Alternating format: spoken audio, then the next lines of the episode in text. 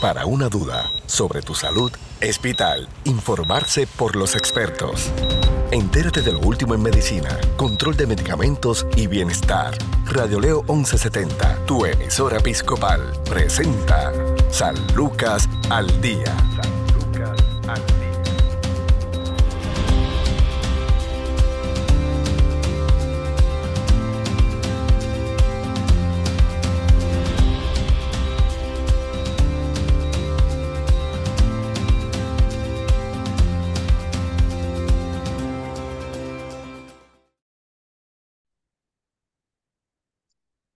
Amigos? Les saluda la periodista Sandra Torres Guzmán. Esto es San Lucas al Día, el programa del Sistema de Salud Episcopal. Nos acompaña Nelson Rivera, director de Trabajo Médico Social en Hospicio Home Care San Lucas. Saludos Nelson, bienvenido.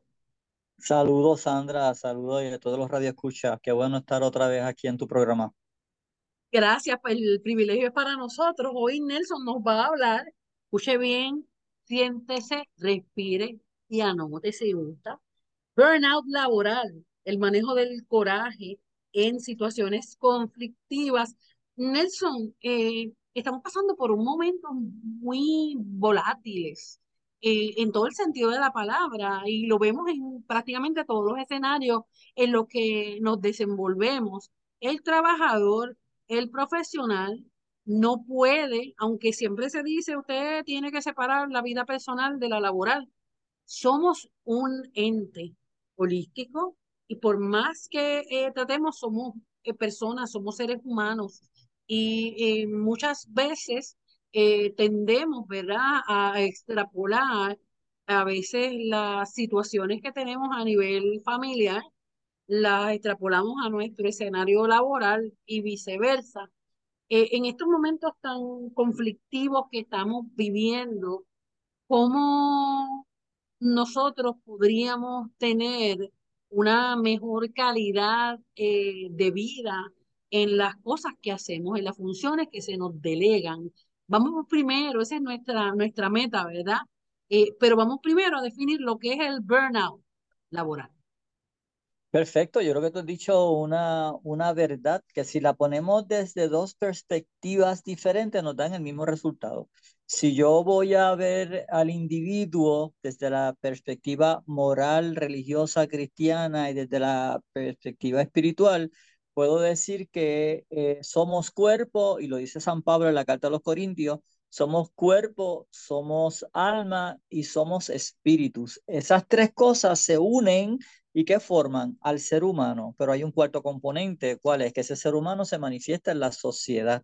Esa desde la perspectiva moral cristiana. Ya sabemos que somos seres humanos, que estamos hechos de cuerpo, de carne, de espíritu, que hay unos frutos, que hay unos dones que nos vamos a que vamos a tener, que son los frutos de la carne, que son los frutos del espíritu. Y si tú como individuo no tienes ese conocimiento de quién tú eres, pues entonces vamos a tener un serio problema. Si lo llevo desde la perspectiva psicológica, y ahora vamos a los elementos de la academia, desde lo que yo soy, desde el bienestar humano, que es lo que dice la psicología, pues nos dice lo mismo. El bienestar humano no es otra cosa que el ser humano desde un contexto de cuerpo, alma, y que se manifiesta en la sociedad. Y que si no sabes de qué estás compuesto, porque Sandra, el cuerpo habla solo. El cuerpo eh, tiene unas funciones fisiológicas, biológicas, bioquímicas que están allí y que constantemente el cuerpo nos está hablando. Y si no le hacemos caso al cuerpo, pues van a haber unas consecuencias.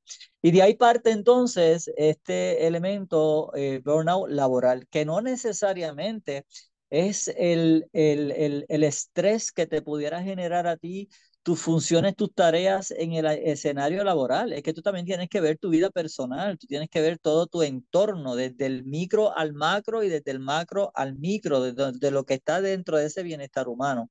¿Por qué? Porque el, el, burnout laboral no es otra cosa un síndrome eh, de que lo podemos decir de quemado, de fundido, pero eso sería burnout en inglés, ¿verdad? Es, es la definición de quemado, fundido. Eh, es una es un, eh, eh, es un, estrés laboral que, que se manifiesta en el escenario laboral porque la realidad es que es donde, donde mayormente nosotros pasamos nuestro tiempo eh, y quizá ahí es donde se ve más manifestado. Eh, eh, es una, una, especie de agotamiento físico. Tú llegas, te levantas por la mañana y tú dices, Dios mío, yo no quiero ir a trabajar, yo estoy cansado eh, mentalmente, físicamente, y eso trae unas consecuencias en la, en la autoestima. ¿Y qué es autoestima? Autoestima es ese amor propio tuyo, ¿verdad? De, de, de, de ese cariñito, de lo que tú eres, de lo que te motiva, y eso está por el piso y está caracterizado eh, como un proceso paulatino por el cual las personas pierden el interés en todas sus tareas, desde la perspectiva personal, desde la perspectiva familiar y obviamente desde la perspectiva laboral. Eh, ese sentido de responsabilidad, pues va, va, vamos como le llamamos allá en Jayuya, eh, vamos arrastrando los pies. Y, y, puede llegar hasta, hasta una profunda depresión. Y eso es bien peligroso.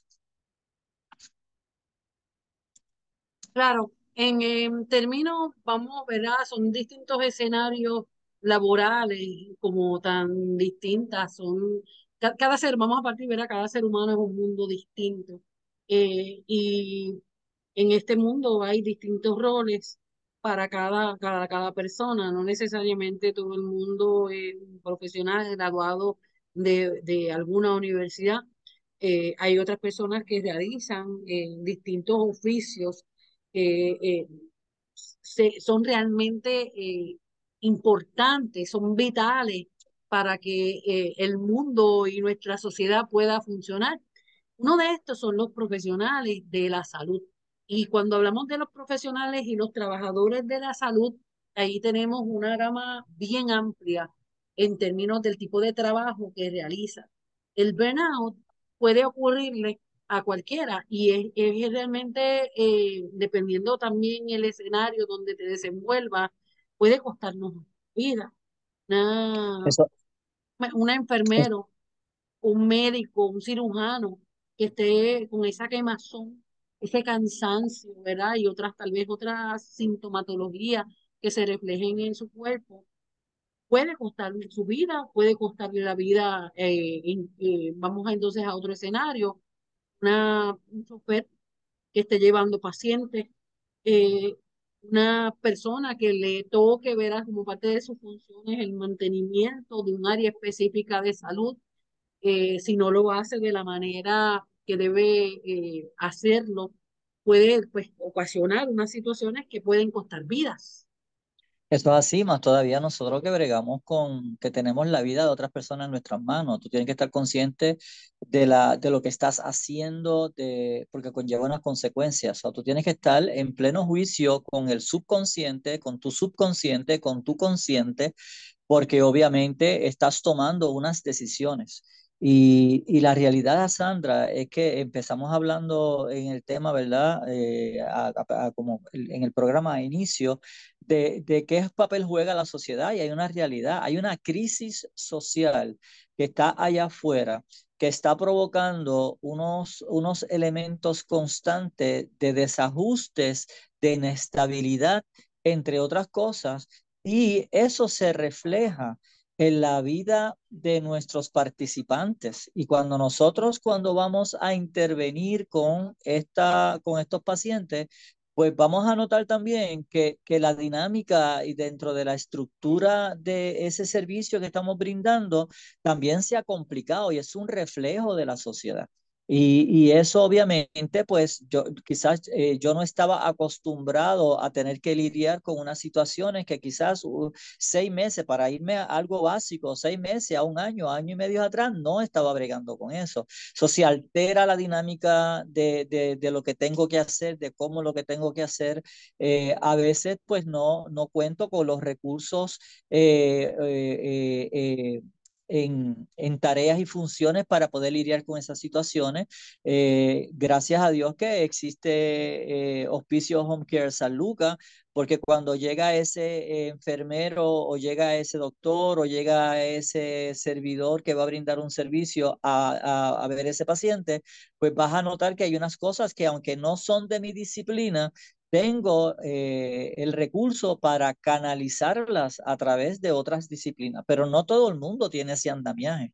Eh, y eso pues obviamente frustra el que yo identifique una situación eh, de índole social o de índole espiritual o de índole emocional eh, y no lo pueda y no lo pueda referir o, obviamente eh, limita o perjudica el, mi función de lo que yo quiero realizar con ese, con ese participante.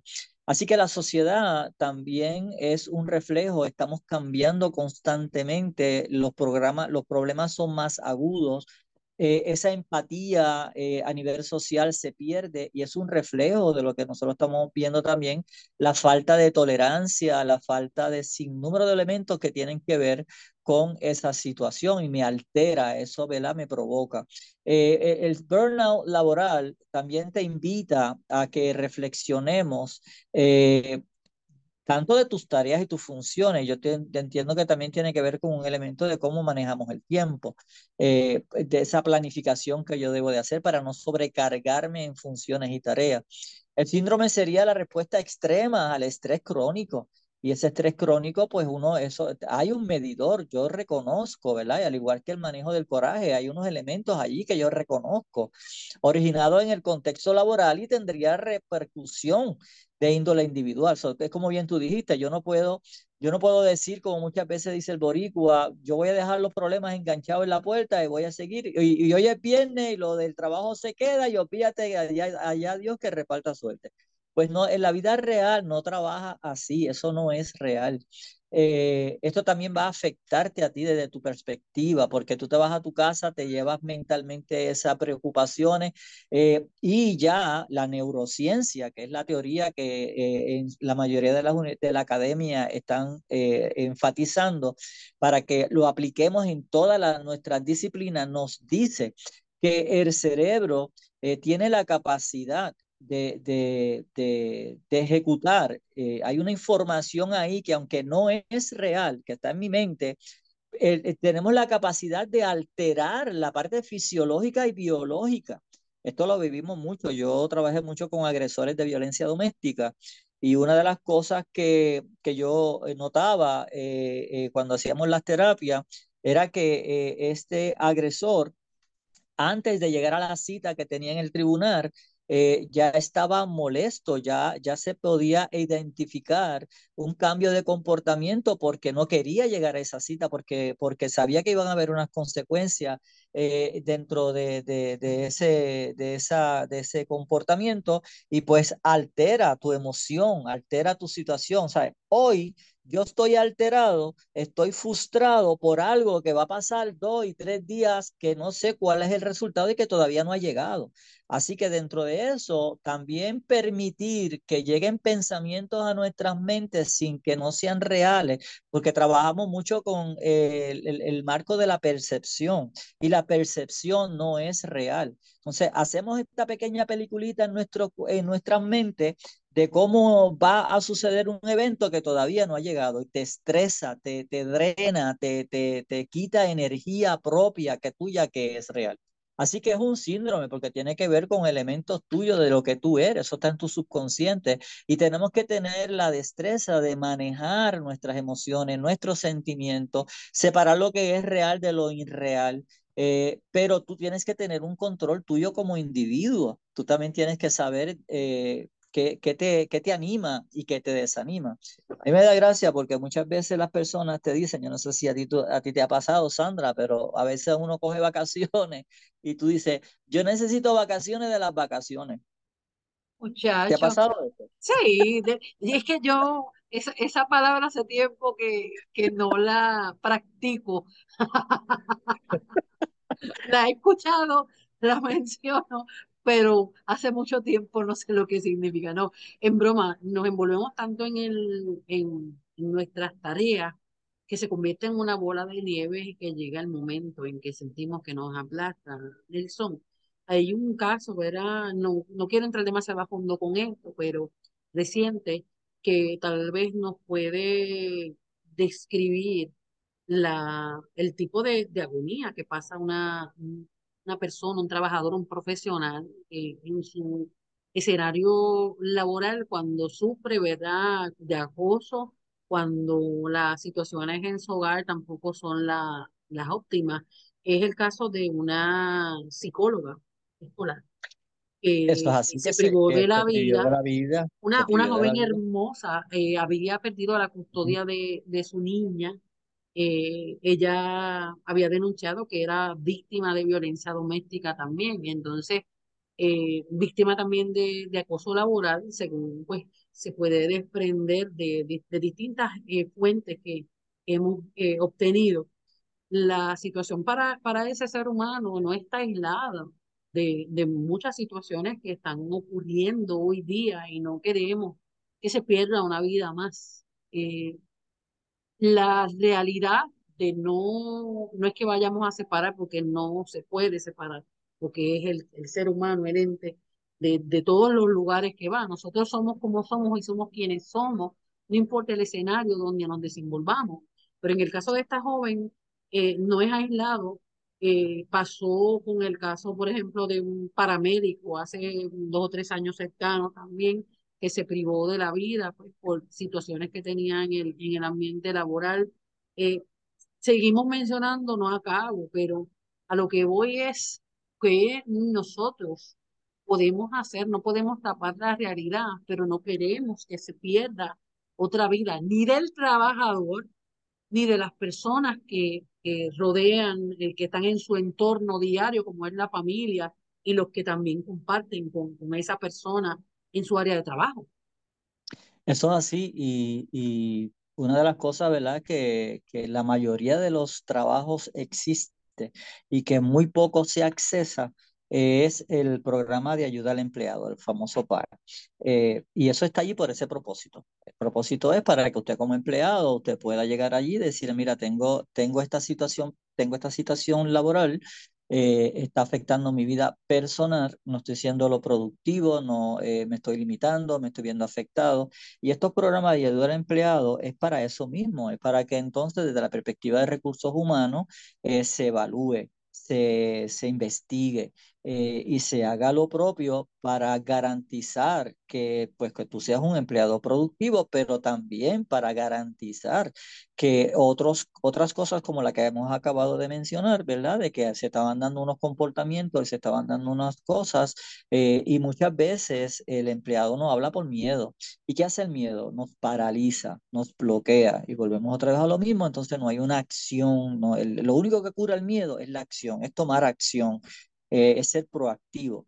Pero para eso tenemos que tener un dominio. Fíjate qué, qué interesante que hayas traído eh, ese ejemplo, porque cualquiera, y, y, y, la sociedad es cruda y es cruel.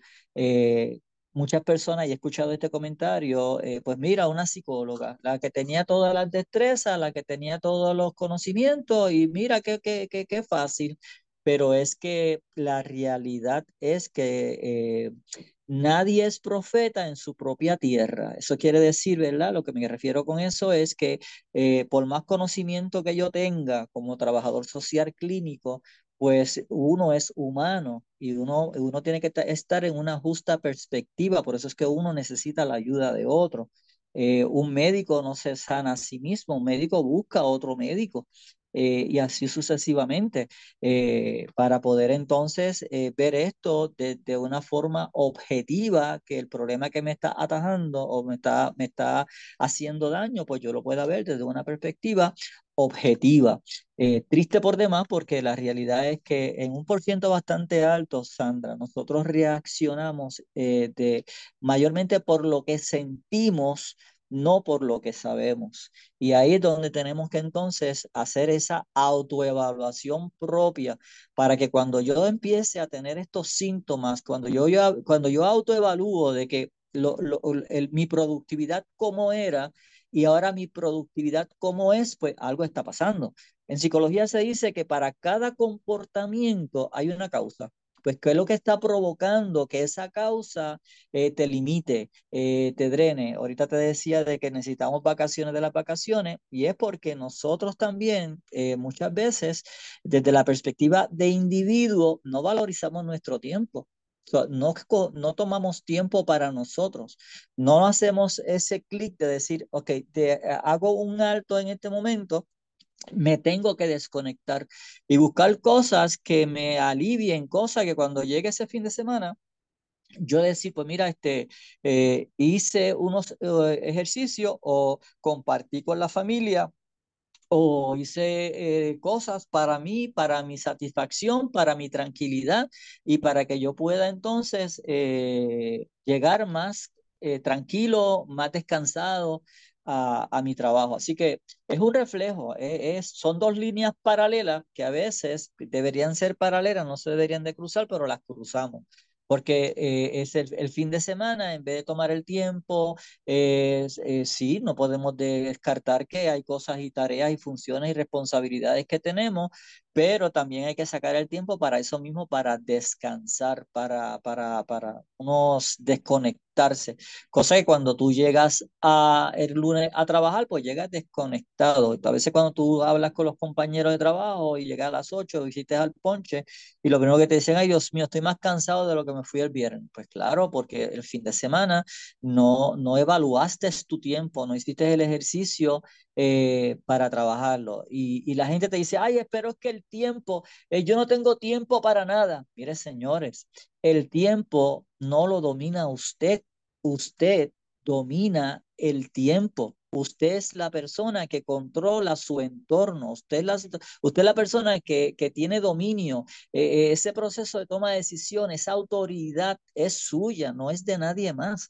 Así que en, en ese sentido, usted tiene que ver si ya hay una consecuencia eh, desde la perspectiva fisiológica, eh, emocional, que está teniendo unas consecuencias, pues usted tiene que tener un alto, deténgase, vea el sign, dice rojo, no siga, deténgase y autoevalúe todos esos estresores que están a su alrededor, porque eso, pues obviamente lo va a llevar a usted a, tomar unas decisiones incorrectas y como estábamos hablando ahorita, una decisión incorrecta pudiera también tener unas consecuencias porque no estoy en mi pleno juicio para llevar a cabo el servicio que estoy llevando y más todavía cuando estamos hablando de vidas, estamos hablando de salud.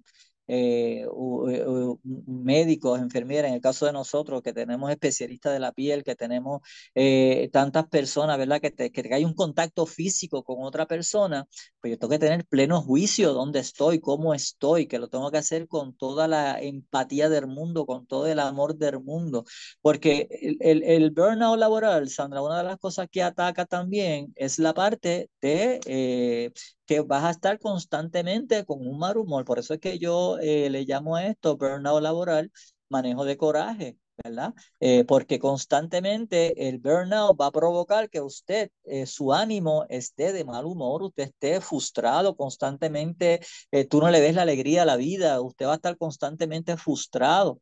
Se ha vuelto cínico? Esa es una de las preguntas que usted se tiene que hacer. ¿Se ha vuelto cínico o crítico en el trabajo? Constantemente tú te estás quejando, constantemente estás criticando todo lo que está pasando a tu alrededor, pues autoevalúe.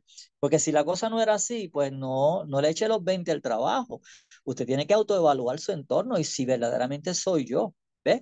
Eh, eh, igual lo que te dije ahorita, ¿verdad? Eh, nos levantamos por la mañana y ya no tengo ese ánimo de decir voy a trabajar, sino que, ay Dios mío, Señor, si, si ya fuera las 4 de la tarde y todavía no te has levantado.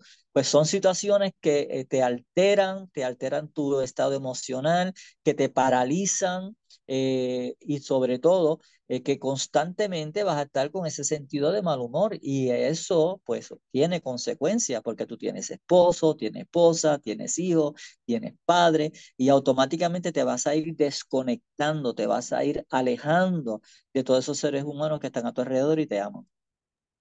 Lamentablemente. Vamos a hacer una pausa, nos quedan unos minutitos, este tema está buenísimo. Vamos conversando con el licenciado eh, eh, Nelson Rivera, eh, Nelson es el trabajador médico social de Care y Hospicio San Lucas. Bueno, ustedes también tienen unas certificaciones. nos está hablando sobre el burnout laboral, el manejo del coraje en situaciones conflictivas. Tu salud no se detiene al igual tu programa, San Lucas al Día, por Radio Leo 1170M, tu emisora episcopal. Somos parte de tu vida. La quemazón o desgaste laboral es un tipo especial de estrés relacionado con el trabajo un estado de agotamiento físico o emocional que también implica una ausencia de la sensación de logro y pérdida de la identidad personal.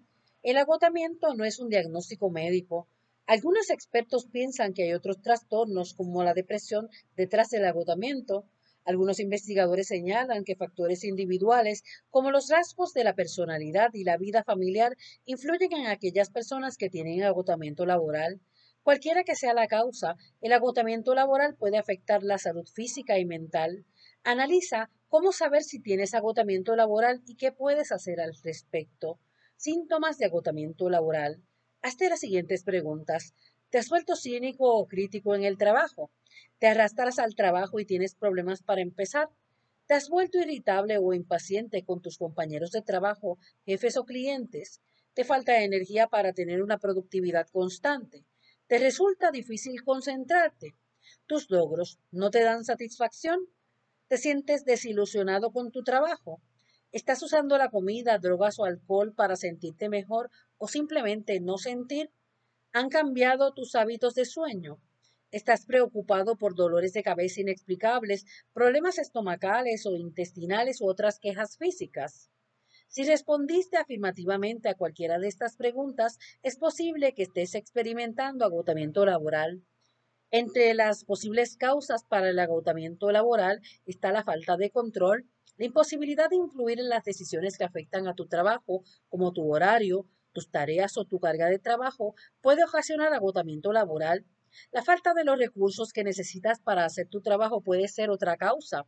Expectativas laborales poco claras, si no tienes claro el grado de autoridad que tienes o lo que tu supervisor u otras personas esperan de ti, es probable que te sientas cómodo o no te sientas cómodo en el trabajo.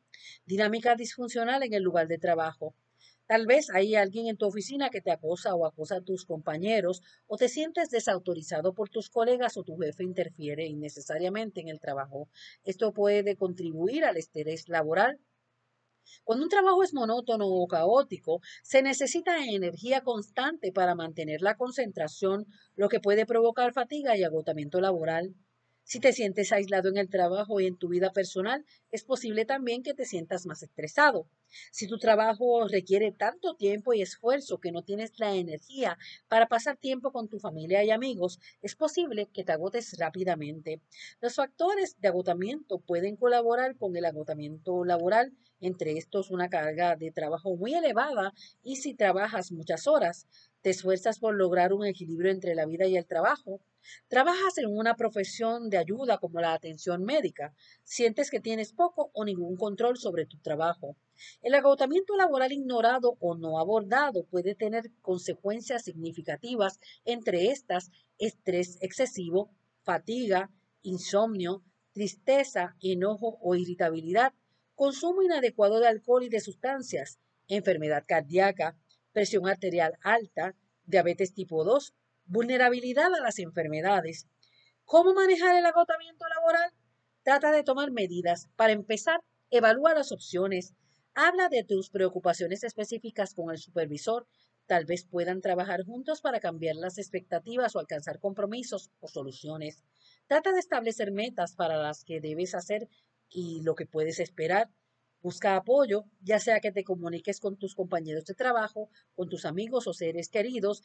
El apoyo y la colaboración pueden ayudarte a sobrellevar la situación. Si tienes acceso a un programa de asistencia para empleados, aprovecha los servicios pertinentes. Prueba a hacer una actividad relajante. Explora programas que puedan ayudarte con el estrés como el yoga, la meditación o el tai chi haz algo de ejercicio. La actividad física regular puede ayudarte a lidiar mejor con el estrés. También puede hacer que tu mente se desconecte del trabajo. Duerme un poco. El sueño restaura el bienestar y ayuda a proteger la salud. Atención plena, que es el acto de concentrarse en el flujo de la respiración y ser intensamente consciente de lo que estás percibiendo y sintiendo en cada momento, sin interpretación ni juicio. En un entorno laboral, esta práctica implica enfrentarse a situaciones con franqueza y paciencia y sin juicio. Ten en mente abierta al considerar las opciones Trata de no permitir un trabajo exigente o poco gratificante que perjudique tu salud. Esto es San Lucas al día. Informarse sobre el cuidado de tu salud es sentirse seguro. Continúa su programa de especialistas, San Lucas al Día, también a través de radioleo1170.com.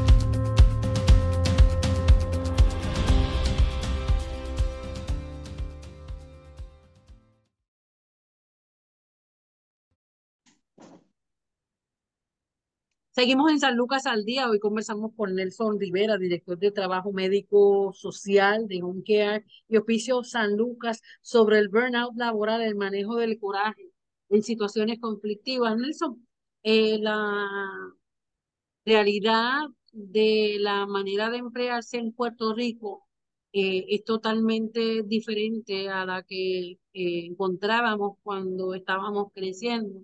Es decir, las personas muchas veces, eh, los que nacimos entre los 70, incluso los 60, 70 y 80, eh, se nos aconsejaba eh, estudiar una profesión que pudiera darnos la oportunidad de, trabajar 30 años. Muchos decían que en el gobierno, otros decían en, en una empresa trabajar 30 años y retirarse. No es la realidad para gran parte de, del trabajador de, moderno eh, ya según los datos estadísticos, la, los, que, los que trabajamos por eh, servicios profesionales eh, han aumentado el número de trabajadores que, elaboramos, que prestamos servicios de, de esta manera independiente. y hasta cierto punto es bueno porque la persona muchas veces lo que tiene pues que completar sus tareas, tiene que cumplir con fechas, tiene que eh, eh, cumplir con cada uno de los roles que se le asignan, claro, y en eso debemos hacerlo de la manera en que estemos empleados. Eh, hay otros que trabajan a tiempo parcial y a lo que me refiero es que no todo el mundo, y cada vez esto se está viendo menos, llega a un lugar, poncha a las 8, se va a las 5, poncha a las 7, te vas a las 3 o a las 4, la hora que sea, o sea, hay unas situaciones que nos brindan flexibilidad, pero a la misma vez nos meten más presión en nuestro equipaje diario, eh, porque pues somos personas que, que estamos trabajando muchas veces los siete días de la semana, no conocemos por muchos años lo que son las vacaciones, eh, cumplimos porque somos personas responsables hasta las 10, 11 de la noche, no importa que estemos trabajando los siete días de la semana, porque queremos eh, cumplir con nuestras funciones de padres, queremos cumplir con nuestras funciones en la comunidad, en la familia, nos dedicamos a cumplir y se nos olvida vivir. ¿Qué podemos hacer cuando tenemos este tipo de escenario que nos, estamos más vulnerables a esa quemazón? Es, eh, volvemos a, al, al, a lo que habíamos hablado ahorita, el tiempo, el tiempo no te hace a ti, tú haces el tiempo. Y diariamente, eh, los que trabajamos en estos escenarios, eh, nosotros, eh, algunas industrias nos permiten a que nosotros hagamos nuestro plan de trabajo. otros, pues, pues quizás no tengan ese, ese privilegio, pero aún así, entre tarea y tarea, entre función y función, tú tienes que reconocer cuál es tu entorno, dónde está tu entorno. y dentro de tu entorno, tú puedes crear criterios para que tú puedas detenerte varios minutos, eh, desconectarte varios minutos, darle un espacio a tu cuerpo de respiro, de, de, poder cerrar tus ojos, de respirar profundamente, de desconectarte, de ir buscar un café eh, y decir, pues voy a coger dos o tres minutos porque obviamente mi cuerpo me lo está pidiendo. Vuelvo, te repito, ¿verdad? Lo que son los elementos fisiológicos del coraje. Eh, el que nos dé coraje es normal, lo que no es normal es la forma de cómo manifestamos ese coraje. Eh, y, y, pensamos que tenemos que estar pegados desde las 8 de la mañana hasta las 5 de la tarde. Sí, debo de cumplir con una, con una productividad, pero eso no implica, ¿verdad? Que dentro de esa productividad yo tenga que tener unos espacios, pueda hacer unos altos para yo eh, ejercitarme, eh, para yo eh, detenerme. algunos, algunos escenarios laborales, pues quizás yo no tengo, estoy ahí pegado a una computadora, no puedo salir, tengo que coger el ponche a las 12, de las 12 a la 1 eh, y, así sucesivamente, pero entre medio hay cosas que podemos hacer. Así que yo te invito a que evalúes tu entorno, a que evalúes tu escenario laboral. No todos los escenarios laborales son iguales. Así que hay, hay escenarios laborales que te van a permitir ser un poco más flexible, hay otros que te van a permitir que sean menos flexible. Pero desde el marco de ley, tiene que haber unos periodos para que usted coja unos descansos. La pregunta es que si estoy cogiendo esos periodos de descanso para eso mismo, para descansar o para adelantar otras cosas. Y, ahí vuelvo otra vez a la situación de lo de manejo del tiempo. Eh, estoy haciendo eh, buen uso de los elementos de, de, de, descanso, de tiempo para yo autoevaluarme y, y ejercer, pues ahí es donde, donde lo tenemos que ver que, que las industrias, las compañías tienen que ser un poquito quizás viendo la realidad volvemos otra vez a lo mismo. Si de igual forma estoy mencionando que la sociedad está alterando las funciones y las tareas de, de, de, lo que pasa con el individuo, en el entorno del individuo, pero también entonces las industrias deberían de tomar también eso en consideración y ser un poquito más proactivos eh, en, sus, en, su, en, en cómo eh, pudieran eh, ayudar a ese empleado o hacer un poquito más proactivo para que pueda descargar. Fíjate que mencionaste que en Estados Unidos, y yo lo viví, pues yo tuve 20 años trabajando en Estados Unidos, de que muchas compañías que saben que ah, eh, hay un elemento estresor que pudiera alterar la productividad, como lo, como lo fueron muchas grandes compañías, entendían que eh, ya ellos habían invertido suficiente dinero en su empleomanía y que el empleado se iba por este elemento del burnout. Por ende, ¿qué hacen las compañías? Pues las compañías lo que hacían era que jugaban con el espacio y tiempo, pero en sus propias áreas te construían unos gimnasios, eh, había una área para que tú pudieras, pudieras leer, pudieras coger unos breaks, pudieras otras daban masaje, tenían una área donde tú te sentías, pues te ibas allí, eh, te relajaba eh, y, dentro de ese escenario, ¿qué hacía eso? Pues hacía que aumentara la productividad y, y, y el denominador común, pues eran esos elementos.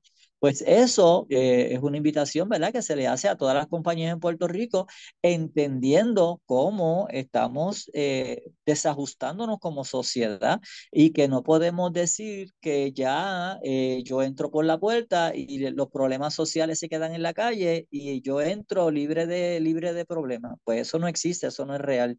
Así que dentro de esa, dentro de esa realidad, pues tenemos que ver, ¿verdad? Eh, nuestras realidades como empresa, qué, qué es lo que hacen mis empleados, cómo se manifiestan mis empleados y cuáles son esos cofactores que están alrededor de mi empresa que tienen que ver con la sociedad que me pudieran perjudicar mi productividad dentro de lo que esto, eh. Basado en el tema estamos hablando. Nosotros los seres humanos tenemos la capacidad de reconocernos eh, y de entendernos. Y una de las cosas cuando yo hablo de manejo de coraje, Sandra, en situaciones conflictivas, cuando pasa esto, es que no te puedes desconectar del, de, y esto lo dice la neurociencia, yo pienso, yo siento y yo actúo. Eh, así que tenemos que reconocernos, o sea, yo, yo, yo tengo que saber quién yo soy, qué me altera, qué, qué no me altera. Eh, pregunta que te hago, Sandra, cuando te da coraje, previo a que te da coraje, ¿qué tú estás sintiendo en tu cuerpo? Alentón en la cabeza. ¿Verdad? Tú, tú sientes este, que, que, que, ¿verdad? Y cada cual es diferente. Yo, ¿verdad? Esto, uno se pone ansioso, uno se pone nervioso, ansioso. Pero, pero fisiológicamente tu cuerpo te está hablando. Y esto es lo que yo le digo a mis agresores de violencia doméstica, de que antes de que usted reaccione, porque somos personas de reacción, reaccionamos porque no pensamos, pero no pensamos porque ya tu cuerpo media hora, 35, 40 minutos antes, tu cuerpo te estaba hablando y tú no le estabas haciendo caso. O sea, hay una situación que se está dando en tu entorno y tú sentiste que tus manos te estaban sudando, tú sentiste que te estás poniendo colorado, tú sentiste que tu estómago se estaba trancando, tú sentiste que te estaba entrando una piquiñita por los pies y te estaba subiendo hacia arriba y eso ya tú va acompañado con una actitud, va acompañado con unos elementos, pues eso no es otra cosa que procesos fisiológicos dentro del manejo del coraje provocado por elementos externos. Pues si yo logro reconocer que todo esto me está pasando, pues a eso es lo que estábamos hablando. porque muchas veces, y esto lo vemos dentro de la, de la dinámica en relación de pareja, cuando pasa todo esto, a quien más se hiere, Sandra, es a quien más se ama. Por ende, Oh, si, sí. Ahí, wow, los hijos sufren mucho. pues si yo no reconozco, ¿por qué? Porque a quien yo tengo la confianza, con quien yo tengo ese enlace, es donde yo me voy a descargar. Es a quien yo voy a descargar. Así que en ese sentido, si yo soy un empleado, yo soy un enfermero, yo soy una persona que he creado vínculo con mi paciente, no, lo, no está mi subconsciente, automáticamente yo voy entonces a descargar ese coraje con quién? Con mi paciente.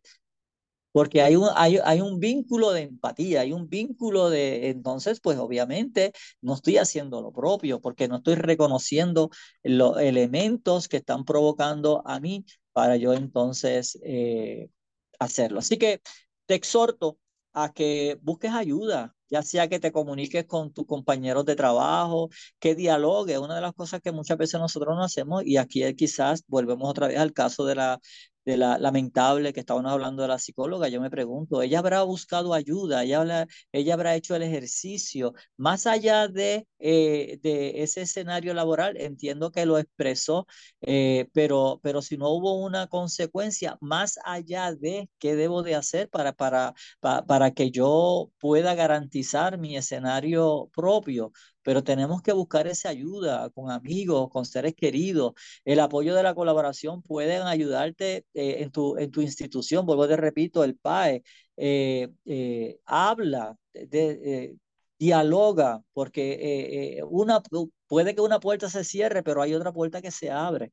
Y sobre todo, también tenemos que reconocer, Sandra, que si ya esto ha llegado a un nivel donde está alterando, donde ya hay unas enfermedades, porque eso es lo que va a llegar, unas enfermedades a raíz de esto, pues yo tengo que detenerme, yo tengo que autoevaluar y yo tengo que determinar si este verdaderamente es el escenario que yo me visualizo de aquí a uno, dos o tres años, o tengo que hacer ajustes en mi vida. Pues tienes que entonces eh, empezar a diseñar un nuevo plan para que tú digas, pues, dónde yo quiero estar, que me brinde a mí los elementos propios de seguridad, de una seguridad económica, de una seguridad emocional y una productividad donde yo me sienta que soy útil y que puedo dar el 100% de lo que yo soy, pues yo tengo que autoevaluar. Nelson, no tenemos tiempo para más. Eh, le invitamos, ¿verdad?, a, a darle continuidad a esta, a la discusión de estos temas que son tan importantes eh, y de alguna manera nos agregan, nos dan herramientas para nosotros primero entender que lo que estamos viviendo no es normal, que nos está afectando, pero que hay, hay esperanzas, que hay maneras de, buscar ayuda, que no nos tenemos que quedar de esa manera, eh, muchas veces autoflagelándonos, como yo llamo, eh, que hay oportunidad y sobre todo para no volver a levantarse. Todos caemos en algún momento de nuestra vida en diferentes circunstancias, pero este no es el final. Si usted llegó hasta aquí, es importante que busque ayuda eh, y hay eh, profesionales de la salud que lo pueden asistir. Y sobre todo, ¿verdad? Lo importante es que en todo esto, en el viaje de la vida, que usted sea feliz y también pueda darle esa calidad de vida a los seres que le acompañan. Nelson, gracias por acompañarnos hoy. Gracias a ti por la invitación y aquí cualquier cosita a la orden y pues luego traeremos otros temas de gotitas del saber que nos enriquecen el día a día. Número de teléfono a llamar. Eh, pueden eh, eh, llamarme al 787-601-2509. Aquí en confianza pueden hablar conmigo eh, y pues podemos entonces ver de qué forma podemos asistir. Gracias nuevamente al director eh, de Trabajo super, Médico Social su, de supervisor, supervisor, Ajá. supervisor de Trabajo Social.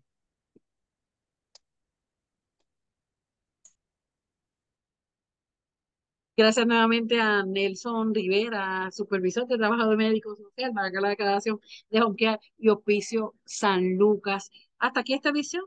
Bendiciones.